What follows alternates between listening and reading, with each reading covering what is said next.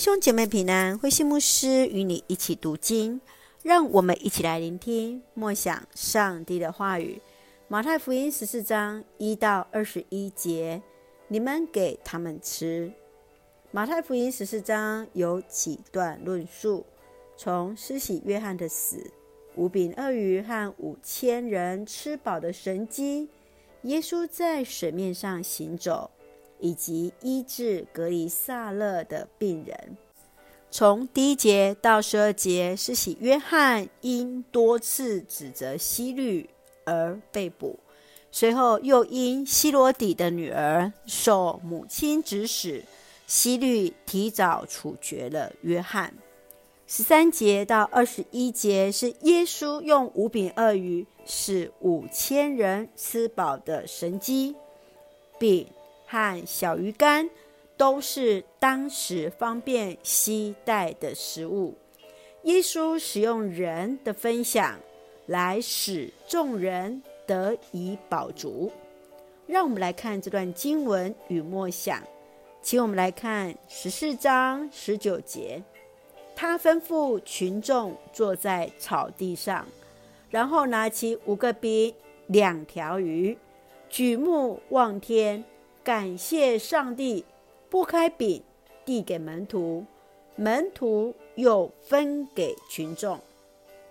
当门徒来求助耶稣喂饱群众，耶稣要门徒：你们给他们吃吧。当学生带着简单的五饼二鱼来到耶稣的面前，他做了那拿起食物、感谢和祝福，拨开。递出的动作。法国灵修神学家卢云曾说：“这些手势归纳了耶稣的一生。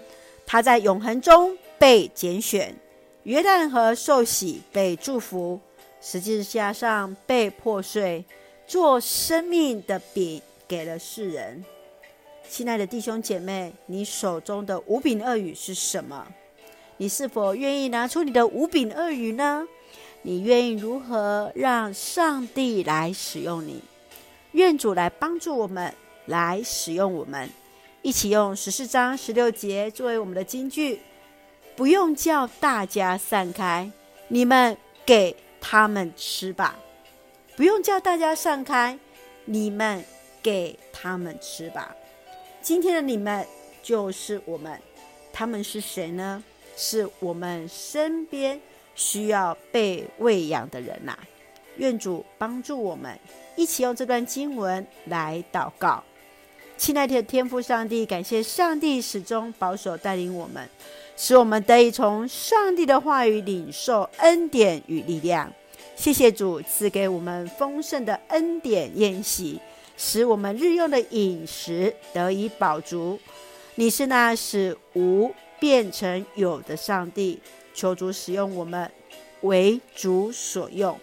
感谢主赐福教会弟兄姐妹与家人身心灵健壮，恩待我们所爱的国家台湾有主的掌权，使用我们做上帝恩典的出口。